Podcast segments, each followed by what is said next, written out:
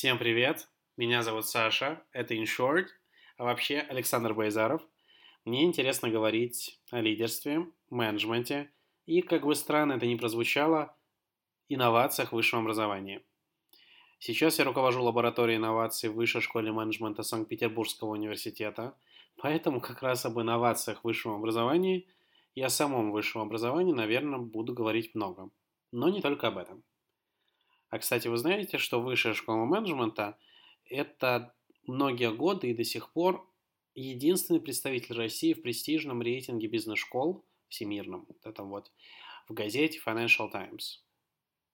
Очень круто, я считаю.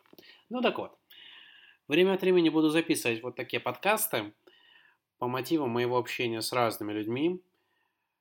Искренне надеюсь, что это будет чуть чаще, чем раз в год – Буду стараться выбирать интересные темы, глубокие, и вести максимально смысловые дискуссии.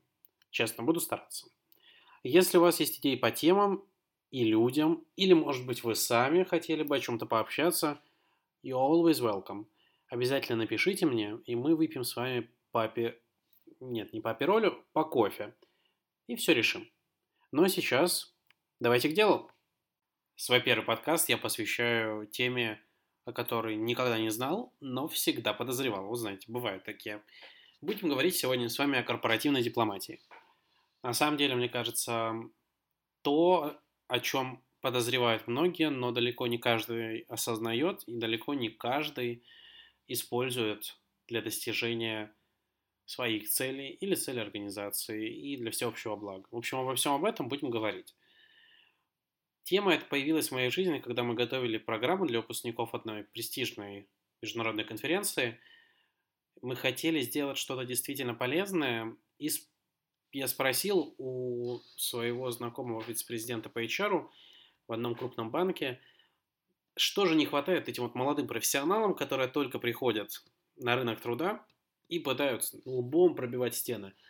Тогда моя замечательная знакомая сказала о двух вещах. Первое. Не всегда и далеко не все умеют работать с разными поколениями. Ну вот у тебя более взрослые люди. И молодые часто не умеют. Это первое. А второе. Очень многих отсутствуют навыки корпоративной дипломатии. Это вот как раз отсылка к метафоре про пробивание головой стен.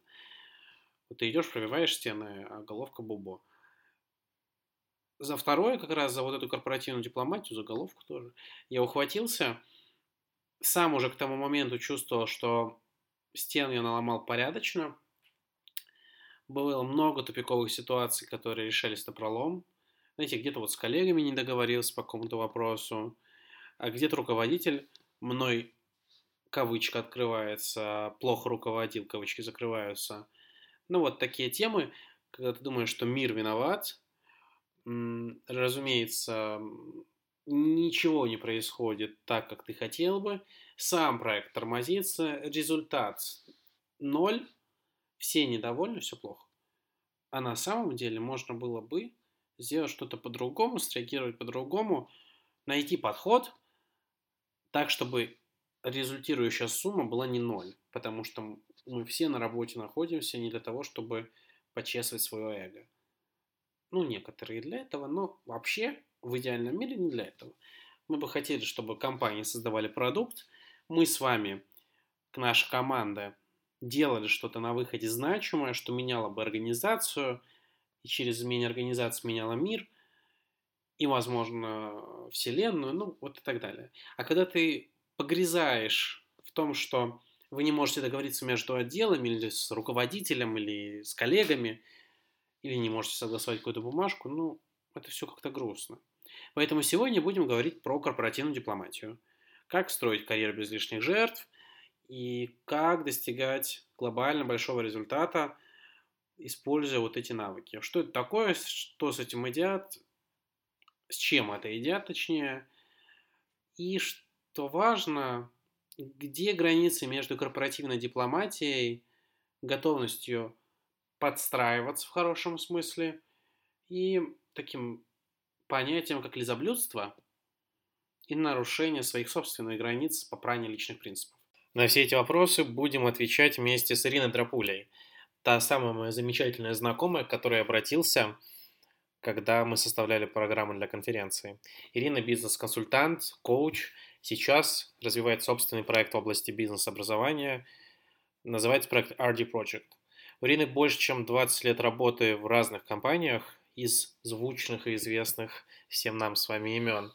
Название компании – это Walmart Россия, PepsiCo Россия, группа ВТБ. У Ирины много интересов профессиональных. Я вот даже когда просматривал весь список, узнал много новых слов из мира HR. Но самое главное для нас с вами то, что Ирина активно интересуется корпоративной дипломатией, прекрасно в этом разбирается и согласилась поделиться своими мыслями на эту тему. Давайте начинать. Ирина, здравствуйте. Первый вопрос. Вы сами себя считаете корпоративным дипломатом? Здравствуйте, Александр. Я очень рада встрече. А, рада, что мы будем говорить на такую важную, на мой взгляд, тему. Корпоративный ли я дипломат? Ну, скажем так, я не идеал. Но я думаю, что определенная дипломатическая компетентность и понимание корпоративной динамики давали мне возможность двигаться по карьерной лестнице, решать э, успешно какие-то задачи, реализовывать свои проекты и вносить посильный вклад в деятельность компаний, в которых я работала. Вот даже, даже помогала мне а, грамотно а, уходить из компании. Получается, что корпоративная дипломатия – это вообще про все. Как правильно выстраивать отношения внутри организации, как правильно зайти и как правильно выйти – это что-то похожее на смесь лоббизма, умение правильно улыбаться, достигать своей цели. Давайте я вам дам официальное определение, и мы порассуждаем. Угу. А, организационная политика, да, угу. организационная дипломатия, что это такое? Это неформальное, неофициальное, подчас скрытое влияние в организации, направленное на протяжение определенных целей, задач, идей, приобретение большей власти или достижение каких-либо целей. Вот как вам такое определение? А, очень академично. А, Давай, давайте. Вот, вот да. в реальности. И очень а, сильные выражения мы используем. Да? Скрытое влияние вас не а, смущает? Мне вспоминается карточный домик. Почему-то сразу. Тот американский сериал. Да, да, да. Я думаю, что там много безусловно, там много политики, там разная политика, и, безусловно, корпоративная дипломатия, о которой мы будем говорить сегодня, она связана с политикой очень сильно. Да? А, она даже связана с пониманием политиканства. Mm-hmm. Да? Но мы будем говорить о политике, под которой есть ценности, которая направлена на то, чтобы а, не только быть самому успешным, mm-hmm в организации, но и помогать организации добиваться поставленных целей, реализовать стратегию и так дальше. Вот просто сравните личный интерес да, uh-huh. и, общий, и общий интерес. Вообще ученые доказали, что работа над совместными проектами, она делает нас счастливее и здоровее, здоровее на каком-то вот просто психологическом уровне. Да? Еще сравните, что хорошо для организации, вопрос, или что в этом хорошо для меня, вопрос. Чувствуете разницу? Да? И вот, собственно говоря, а, корпоративная дипломатия – это про все то, что вы говорили, это и про лоббизм, это про движение своих интересов, про улыбку, это про разговоры неформальные и так дальше. Но это про то, в том числе и в основном про то, как быть успешным в организации, не подвергая компромиссу свои принципы и ценности, и в то же время работая на а, достижения результатов компании. Ирина, давайте поговорим о балансе между своими интересами и интересами компании. Предположим, речь идет о сотруднике, достаточно молодом, который видит, как можно улучшить работу компании по одному из направлений. Одна незадача. Формально то, что он хочет сделать, находится в зоне ответственности другого сотрудника. Как же реализовать его задумку так, чтобы желаемое изменение произошло, тот другой сотрудник не почувствовал себя уязвленным, а может быть и активно поучаствовал в реализации изменения, но при этом э, всем и нашего молодого инициатора изменения тоже отметили? Или же здесь нет возможности усидеть на трех стульях, и свои интересы придется принести в жертву? Если я правильно поняла да. проблему, о которой вы говорите, вам нужно а, реализовать какой-то проект угу. силами других людей, которые по той или иной причине должны сделать эту, эту да. работу, да? но вы выступаете таким агентом изменений.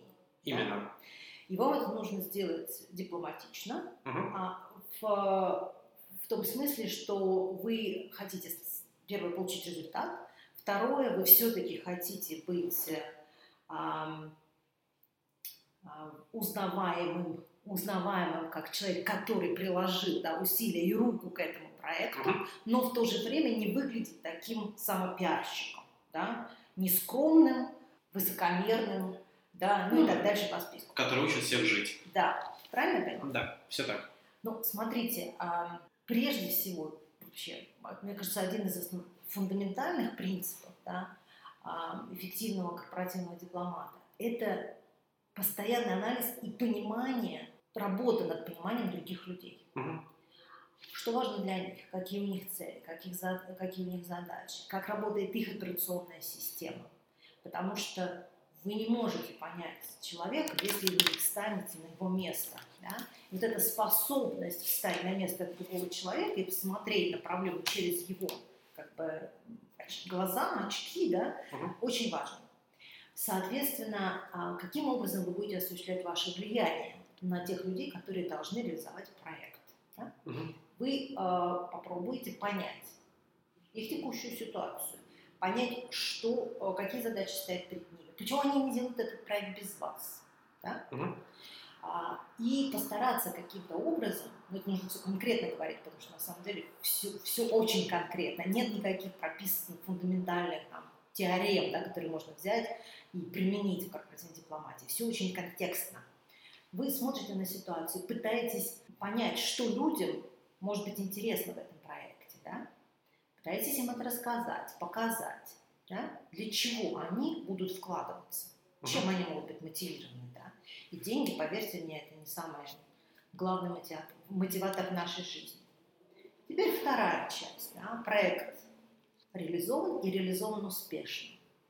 Каким образом можно сделать так, чтобы вы, Александр, были замечены как драйвер этого процесса? Есть, вот здесь есть алгоритм на самом деле. Он очень простой. Ага, расскажите. А, смотрите, мы вообще в корпоративном мире, маленькое отступление такое философское, ага. мы всегда любим разбирать ошибки. Мы любим разбирать ошибки. Такой постмортом, знаете, вот, в морг и все. Ну, разбор полетов. Разрезать и посмотреть, да. Разбор полетов. Что происходит, когда у нас успешный проект? Ну, в лучшем случае, в лучшем случае мы закажем условную пиццу, съедим ее, и завтра у нас наступит новый день, как будто ничего не происходило. Угу. В нашей ментальности нет вот этого, этой практики, да, разбора успеха. А почему так? Я не знаю, я не знаю. Этого нет, это правда нет. Это у всех людей это, только у нас это, знаете, знаете, я думаю, что это мне кажется, это можно даже говорить, что это общая тенденция, потому что я работала и в российских компаниях, в которых этого точно нет, а разбор полетов очень сильно как бы присутствует. Я работала в западных компаниях, которые, ну, во всяком случае, они поднимают это как тему. Они говорят, нам не хватает разговора о наших победах, нам не хватает такой самомотивации, а, и мы должны на это смотреть более внимательно. Uh-huh. Так вот, возвращаясь к алгоритму. Успешный проект реализован. А, здесь нужно поздравить себя, поздравить свою команду и заняться как раз анализом успеха. Почему это произошло? Вот между той командой, которая это все, все реализовала, да, попытаться для себя объяснить, как у нас так все хорошо получилось. А потом подумать, можно ли это масштабировать на уровне организации, компании, отдела, подразделения и так дальше. Подумать, кому это еще может быть интересно. И тогда мы переходим от самопродвижения, самопиара, который у нас не очень хорошо воспринимается, да, мы переходим к понятию, к понятию learning organization, да, организация, которая постоянно учится. Это уже совершенно другое позиционирование. И вы рассказываете о своем проекте тем людям, которым потенциально это может быть интересно. Вашим руководителям в том числе. То есть это уже не продвижение, это уже обмен лучшими практиками, это уже желание э, открыто помочь и подсказать другим. Ирина, схема интересная. Однако у меня сразу возникает два вопроса. Не получается ли так, что, рассказывая о новых подходах и lessons learned, мы невольно начинаем учить руководителя жить? Вряд ли ему это понравится. Во-вторых, становясь проводником изменений, тех самых позитивных изменений, и начинаем ли мы по-своему затмевать руководителя? Здесь, знаете, нужно все очень аккуратно делать на самом деле, почему я говорила ранее про контекст. Мгм. А если еще делать шаг назад, нужно поговорить, наверное, о руководителе, Мгм. да? подумать о нем прежде всего, потому что руководители бывают разные. Вообще, как в тренде балансе есть понятие сила идеи, есть понятие сила человека, вот как индивидуума. Да?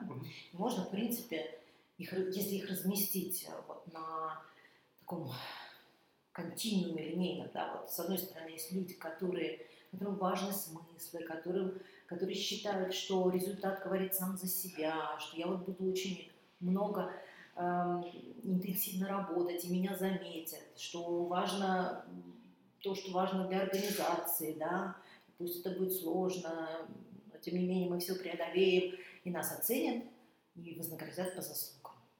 На другом конце есть люди, которым важны больше позиция в иерархии, например, да, а, которым важно а, не что нужно сделать, а что сработает для, для его целей. Там, для карьерных целей, для получения бонуса, что легче сделать и будет ярче. Есть же проекты, которые очень яркие, да, есть проекты, которые нужно делать, но, в общем-то, они такие рутинные, их никто не замечает. Да? То есть, правильно я понимаю, что у вас есть альтруист и эгоист? Ну, можно и так назвать. Да, мы, мы, мы оперируем понятием там более, более политичный человек, да, менее политичный Мгм. человек, как против дипломатии. И вот это есть такой континуум, да, мы все находимся на нем в каком-то месте, да. А, возвращаясь к руководителю, вот нужно понять, где он, что Мгм. ему важно, да, потому что если для него важно, например, ну, имидж и свое позиционирование, да, больше, чем результат общий, да, а вы принесли свой э, успешный проект ему на блюдечке с голубой каемочкой, как вы говорите, да, здесь на самом деле очень важно позиционирование этого проекта. Да? Очень важно позиционировать с точки зрения достижения функции, за которую отвечает руководитель. Да? Вполне возможно, что здесь э, э, очень полезно будет упомянуть какой-то бенчмарк, да? что в той-то организации это сделано, мы сделали. Для него это будет приятно. А, нужно дать пасы руководителю, чтобы он мог их принять и использовать в, том, ну, в своей операционной системе, да, то, что ему кажется важным. Да? А, как он сможет спозиционировать этот проект и себя в нем вышестоящему руководству. Может быть, вообще, если у вас руководитель человек, которому принципиально важно собственное позиционирование, то, что называется сила там, ну, индивидуального человека, да, он находится на этом континууме совсем вот, как бы в таких, в- как вы говорите, в, эгоистической зоне, но я бы сказала, такой очень поли- поли- политизированный человек, да. А, а, может быть, а, вам нужно просто отдать этот проект ему, сказать, что вот, Иван Иванович, э, в нашем подчислении вот мы сделали вот это, это, это, наверное, а, президенту компании, да, э, может быть интересно на это посмотреть, а еще мы можем как отдел, как ваша функция выступить инициатором масштабирования этого проекта, посмотреть, понравится ему или нет, и отдать это ему на решение. Да? То есть, получается... он, Да. он, он это оценит, безусловно, да, и оценит вас. Он, может быть, не, а, не скажет, что вот конкретно Александр сделал этот проект. Есть очень много руководителей, которые скажут, что я сделал этот проект, инициировал этот проект и придумал этот проект. Но если вы не будете переходить ему дорогу в этом, Мгм. то поверьте мне, ваша карьера с этим руководителем, ваша карьерная история а, под, под этим руководителем будет складываться достаточно успешно, потому что он будет вас ценить. Здесь нужно будет подумать, каким образом через пару-тройку лет выходить из-под этого руководителя, конечно, грамотно. Но вот как новый сотрудник, как вы приходите, начинаете работать под таким человеком, здесь важно быть скромным вначале.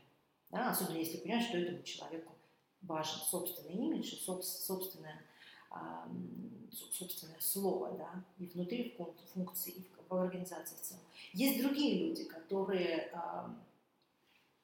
готовы продвигать своих сотрудников, готовы их показывать, так сказать, публике, да, и честно и открыто говорить о том, кто этот проект инициировал, и не видят никаких проблем в том, что у него в команде работают сильные люди. Но здесь нужно вот сделать анализ и оценку прежде, чем вы пойдете с этим проектом а, к человеку. Идти нужно в любом случае, uh-huh. и в том, и в другом.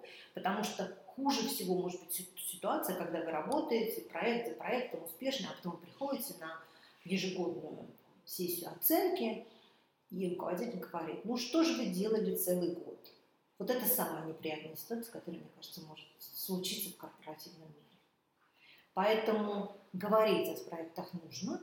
А, алгоритм, который мы а, обсудили а, в начале, он остается этим алгоритмом. Позиционирование его, да, определенная, ну вот стилистика, ее нужно менять в зависимости от того, кто является вашим что для него важно.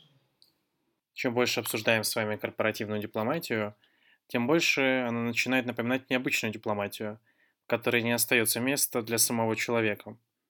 Все время приходится слушать, подстраиваться, менять свою позицию, так, чтобы достигать результата. Не получается ли, что в этом процессе ты начинаешь постепенно размывать себя и то, что тебе на самом деле важно?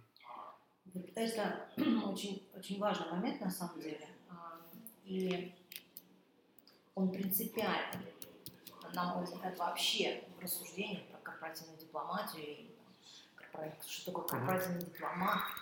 Я считаю, что, во-первых, подстраиваться под всех не нужно.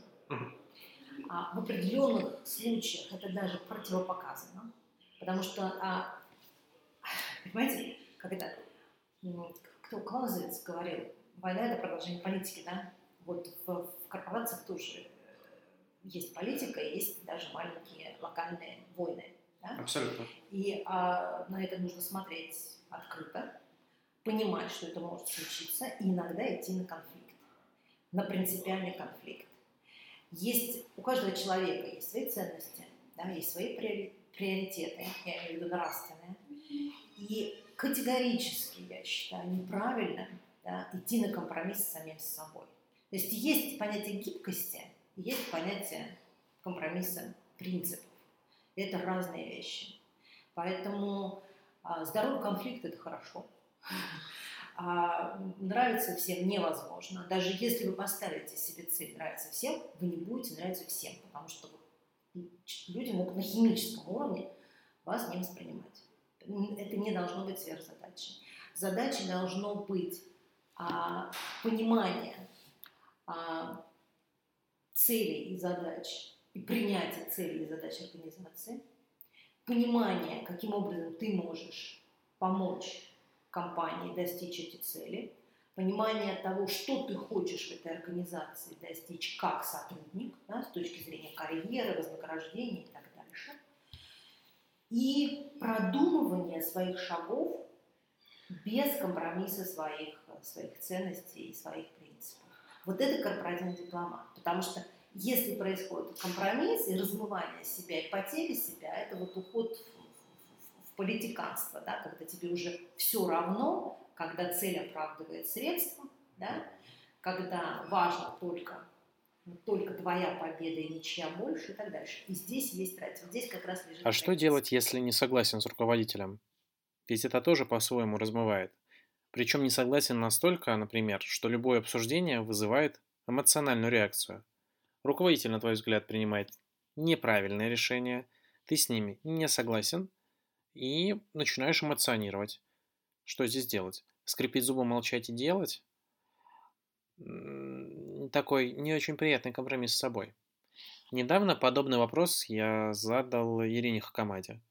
Она посоветовала в таких ситуациях собрать волю в кулак, выйти в туалет, побиться головой об унитаз и вернуться работать.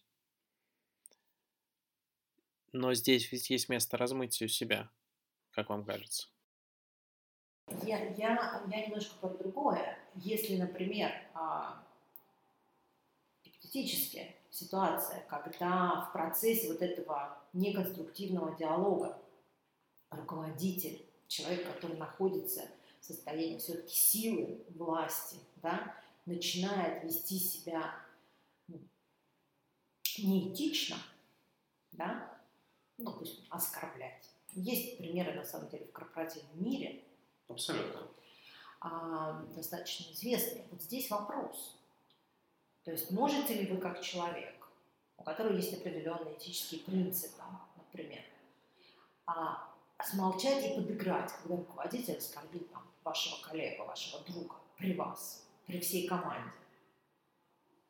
То есть, когда мы говорим о принципах, скорее про этику. Это скорее, это, это, это, это, это про ценности, это про этику, да. это про нравственность. Или когда вы в какой-то ситуации вас вынуждают, опять же, люди, которые находятся на позиции силы, или там, ваши, ваши коллеги, может быть, войти в ситуацию, которая не является вполне законной.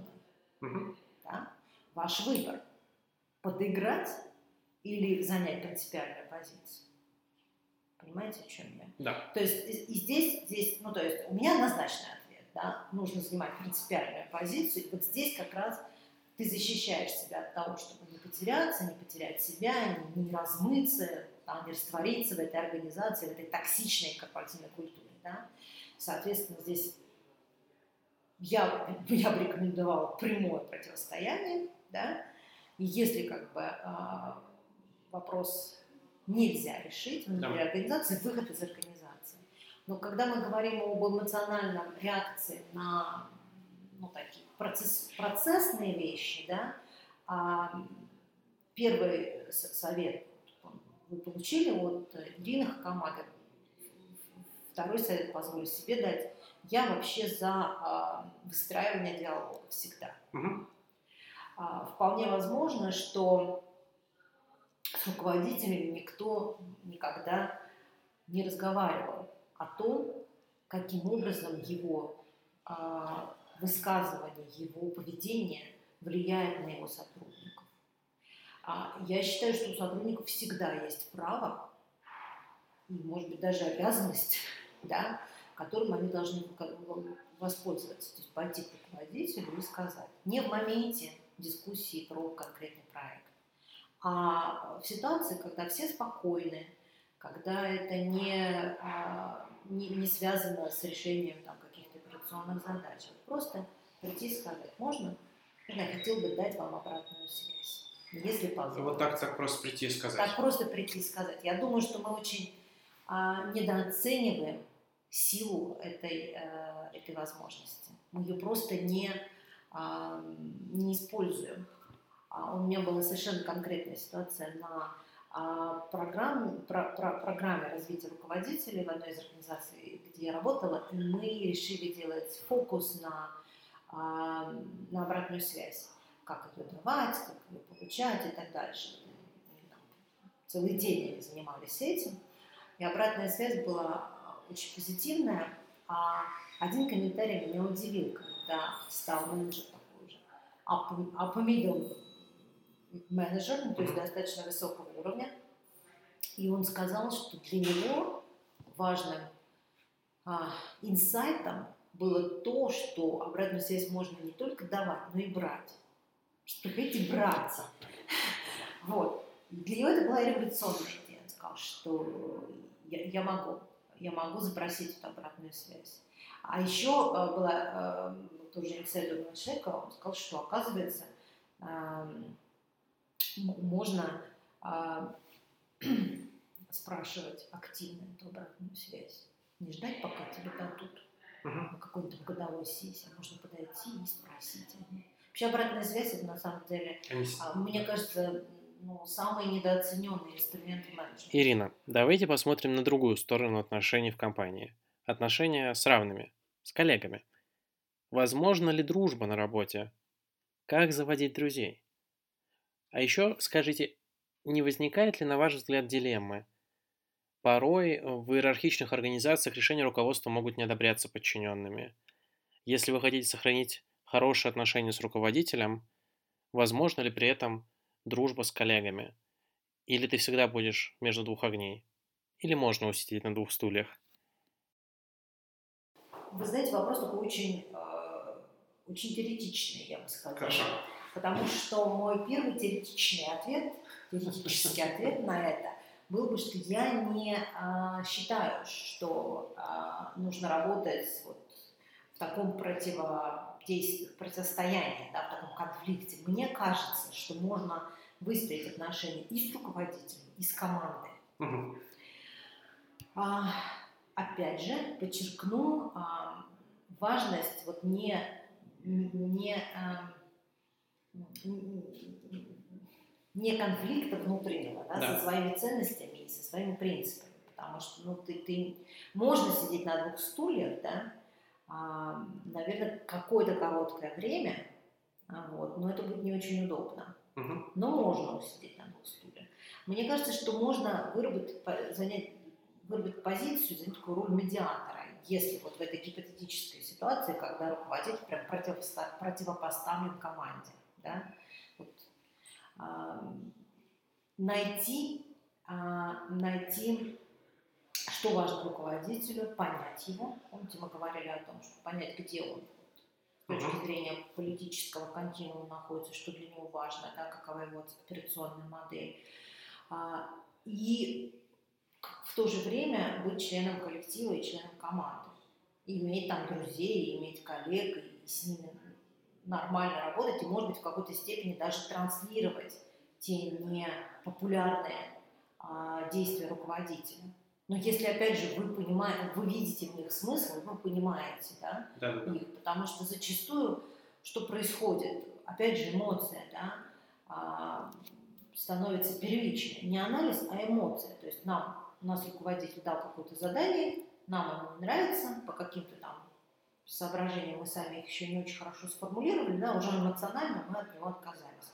Вместо того, чтобы постараться понять, еще очень важно, может быть, даже попросить руководителя более подробно рассказать про это занятие, э, задание, чтобы понять вообще, чего за ним стоит. Тоже наше право, на самом деле, которое мы не пользуемся часто. Угу. Вот. Я, я не вижу, что в, нормальной, здоровой организации, скажем так, с достаточно здоровой организацией, противостояние руководителей команды быть не должно. Возвращаюсь все-таки к друзьям. Есть ли место дружбе на работе? Как заводить друзей с точки зрения корпоративной дипломатии? Также анализировать и подбирать идеальный матч? Но тогда ведь это уже не дружба, мне кажется. Это уже что-то другое. Вы знаете, а, я думаю, что есть однозначно место приятельствованию угу. на работе. Потому что дружба, мне кажется, она более глубокая история. И, и мне кажется, вообще вот настоящие друзья, они откуда-то из детства, из университетских времен. Все индивидуально на самом да. деле. Это, это, это, это мне так кажется. Однако у меня есть э, несколько приятелей, которые приятели друзья, с которыми мы а, подружились на работе. Но подружились не в глубоком смысле друг друг, знаете. Uh-huh. А, тем не менее, другого глагола, наверное, не найти. Подружились на работе и э, приятельствуем даже уже не работая в одном коллективе. Это возможно, это даже нужно, это приятно, потому что мы все люди, нам всегда хочется человеческого отношения. Мы не роботы, мы не приходим, знаете, такая ходячий компьютер, значит, все анализировать, здесь, значит, мне, мне нужно выстроить отношения, здесь не имеет смысла выстраивать отношения, потому что человек вообще как бы вне системы, и зачем с ним дружить. Нет, так не работает. Я думаю, что а, а, организация – это живой организм, там происходит очень много таких живых, а, живых процессов. А как заводить? Заводить очень просто, так же, как в детском садике. Вы приходите, представляетесь, говоришь, меня зовут там Саша. Вот. А как зовут тебя? Начи... Вы рассказываете о себе. А, и здесь вот очень важный момент. У меня а, есть один клиент а, в моей коучинговой практике, очень талантливый проектный менеджер. И он мне говорил о том, что не всегда получается войти быстро в, в организацию и получить тот результат, который ему нужен. На каком-то этапе мы стали разговаривать о том, как происходит его представление со своим коллегой из другой э, функции, потому что так как он project менеджер на кросс-функциональных проектах, ему часто приходится использовать а, не неформальные, так сказать, э, инструменты влияния, они неформальные. Да. Вот с этим проблема.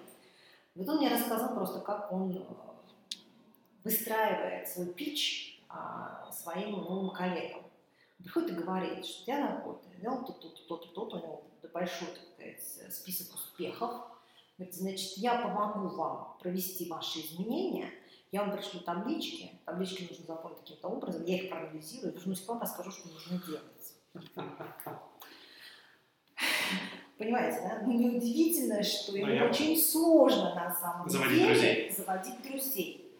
Поэтому мне кажется, что принципиальный вопрос он может быть задан в разных форматах, а, нужно после представления, нужно спросить, чем, ну, могу чем-то помочь?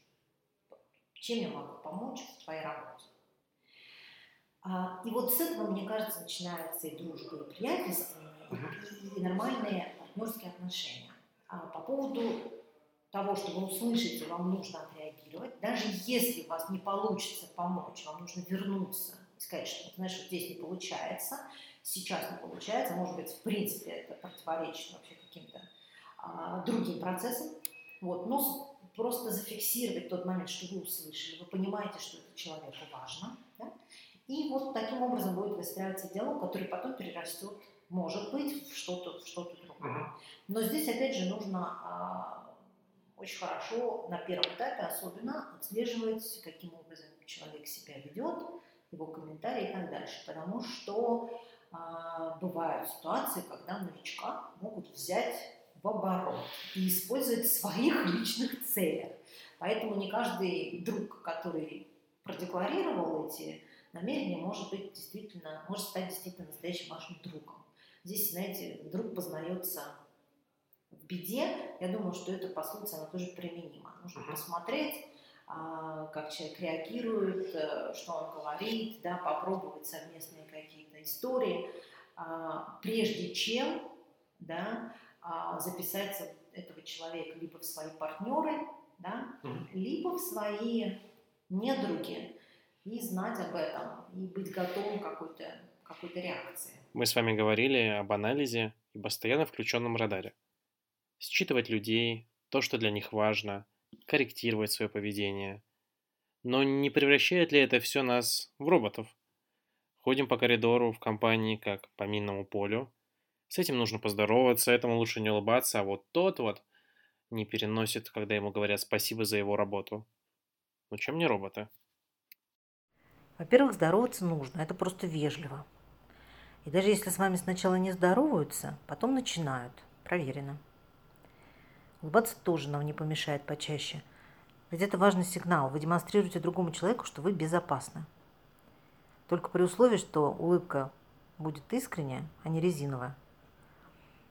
Я еще не встречала человека, которому бы активно не нравилось, когда ему говорят спасибо. Говорите спасибо. Вообще рекомендую искать предлоги, чтобы сказать спасибо.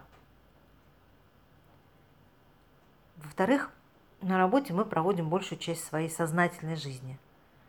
И приходим мы туда, чтобы что-то создавать, желательно нужное для общества – Поэтому главный фокус должен быть на этом. Я убеждена, что только через созидание человек реализует свой потенциал и получает действительно удовольствие от того, что он делает. А понимание основ корпоративной дипломатии – это только часть ответа на вопрос, что я могу сделать, как я могу добиться своей цели наиболее эффективным способом. Ирина, напоследок личный вопрос, если не возражаете. Какие три главных качества вы цените в людях? В моей системе координат не три, а четыре качества. Они очень осознанные, и вот практически выстраданы. Первое. Профессионализм. Лучше ничего не делать, чем делать некомпетентно. Второе. Порядочность. Мы можем быть гибкими, но должны быть принципы, где компромисс невозможен. Третье. Уважение к себе и к другим, другому. Я вот в последнее время думаю, что было бы, если бы уважение как ценность стало нашей национальной идеей. Я думаю, многое бы изменилось. И четвертое – умение видеть и ценить красоту. Верю, что бытие определяет сознание. Но это уже тема другого разговора.